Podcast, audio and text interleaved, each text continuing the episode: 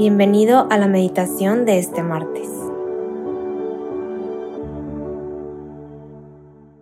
En el nombre del Padre, del Hijo y del Espíritu Santo.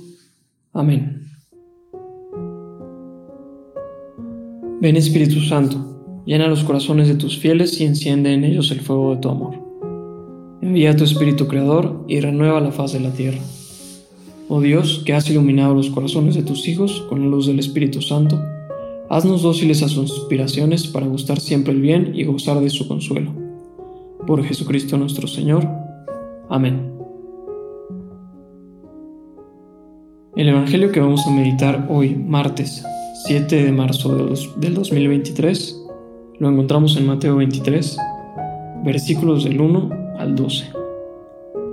Entonces Jesús dijo a la multitud y a sus discípulos, Los escribas y fariseos ocupan la cátedra de Moisés Ustedes hagan y cumplan todo lo que ellos les digan, pero no se guíen por sus obras, porque no hacen lo que dicen. Atan pesadas cargas y las ponen sobre los hombros de los demás, mientras que ellos no quieren moverlas ni siquiera con el dedo. Todo lo hacen para que los vean. Agrandan las filacterías y alargan los flecos de sus mantos. Les gusta ocupar los primeros puestos en los banquetes y los primeros asientos en las sinagogas ser saludados en las plazas y oírse llamar mi maestro por la gente. En cuanto a ustedes, no se hagan llamar maestro, porque no tienen más que un maestro y todos ustedes son hermanos. A nadie en el mundo llamen Padre, porque no tienen sino uno, el Padre Celestial. No se dejen llamar tampoco doctores, porque solo tienen un doctor, que es el Mesías. El más grande entre ustedes será el que los sirva, porque el que se ensalza será humillado y el que se humilla será ensalzado. Palabra del Señor, gloria a ti, Señor Jesús. Lo primero que debemos de pensar es cómo Jesús le hablaba a la multitud y a los discípulos acerca de cómo realmente Él no quería que nosotros siguiéramos al pie de la letra la ley de Moisés que no quería que nosotros siguiéramos al pie de la letra los mandamientos sin que nosotros supiéramos realmente por qué lo estábamos haciendo, justo como lo hacían los escribas y los fariseos. Incluso decía, ustedes hagan y cumplan todo lo que ellos les dicen, pero no se guíen por sus obras, porque no hacen lo que dicen.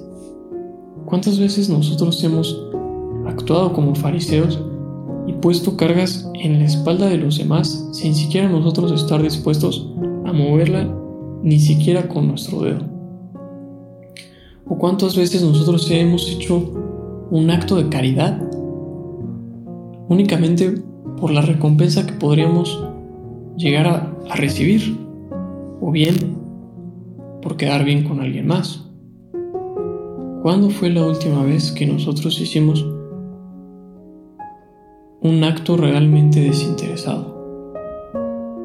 Algo por alguien más sin realmente esperar ni siquiera un gracias.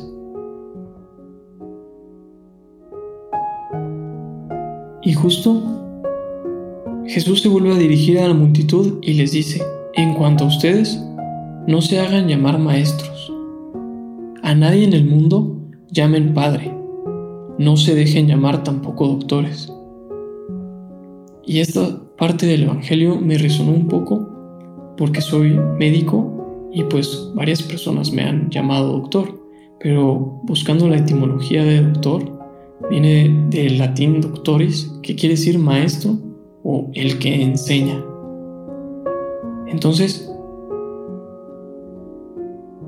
¿qué nos quiere decir Dios con no poder no debemos llamar a nadie maestro, padre o doctor en la tierra. ¿Cuántas veces nos hemos encontrado en situaciones en las cuales necesitamos de un consejo, de ayuda o incluso necesitamos que alguien nos ayude a tomar una decisión? Y muy humanamente de nuestra parte, acudimos a quien nosotros esperamos que sepan más que nosotros en esa situación. Podemos pensar en un director espiritual, en nuestros padres, en un psicólogo, en un amigo. Pero justo en el Evangelio Jesús nos dice hoy que el primero al que debemos de acudir en esas situaciones es a Él. Él como padre, Él como maestro y Él como doctor va a ser el primero que nos ayude, que nos dé ese consejo o incluso que nos ayude a tomar la decisión y solo podemos hacerlo a través de la oración y a través de la meditación de su palabra. Y finalmente, en el versículo 11 dice, el más grande entre ustedes será el que los sirva, porque el que se ensalza será humillado y el que se humilla será ensalzado. ¡Wow! ¡Qué duro y qué difícil! Porque la humillación es sufrimiento, es dolor, dolor en el orgullo y en el ego. Y precisamente Jesús nos invita hoy a aceptar y a abrazar esa humillación, ese dolor que nosotros sentimos cuando nosotros nos humillamos a nosotros mismos por ser ensalzados únicamente ante Él. Entonces, les invito a preguntarse qué actitud queremos tomar esta cuaresma la de los fariseos? Porque si nosotros volvemos a leer el Evangelio y solo leemos la parte en la que los fariseos les gustaba ocupar los primeros puestos en los banquetes, los primeros asientos en las sinagogas, ser saludados en las plazas y oírse llamar mi maestro por la gente. Pues realmente podríamos llegar a pensar que es atractivo, ¿no? Que es algo a lo que podríamos aspirar. Y justamente Dios nos invita a lo contrario. El más grande entre ustedes será el que los sirva. Hoy te pido Dios que me ayudes a ser siervo tuyo y sobre todo que me ayudes a ser siervo de mis hermanos y que me des la gracia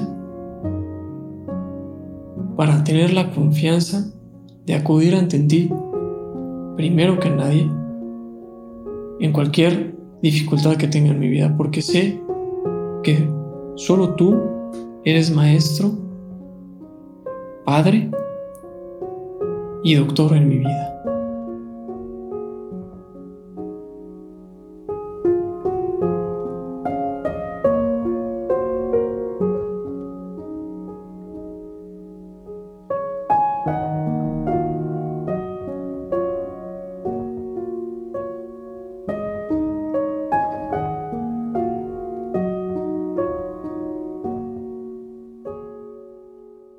Te damos gracias, Señor, por todos los beneficios recibidos, a ti que vives y reinas por los siglos de los siglos.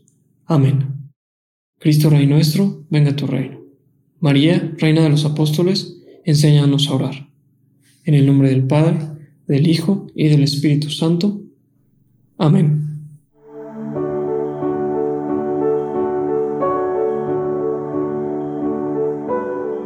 Te invitamos a quedarte dialogando con Dios y seguir en oración. Nos escuchamos mañana.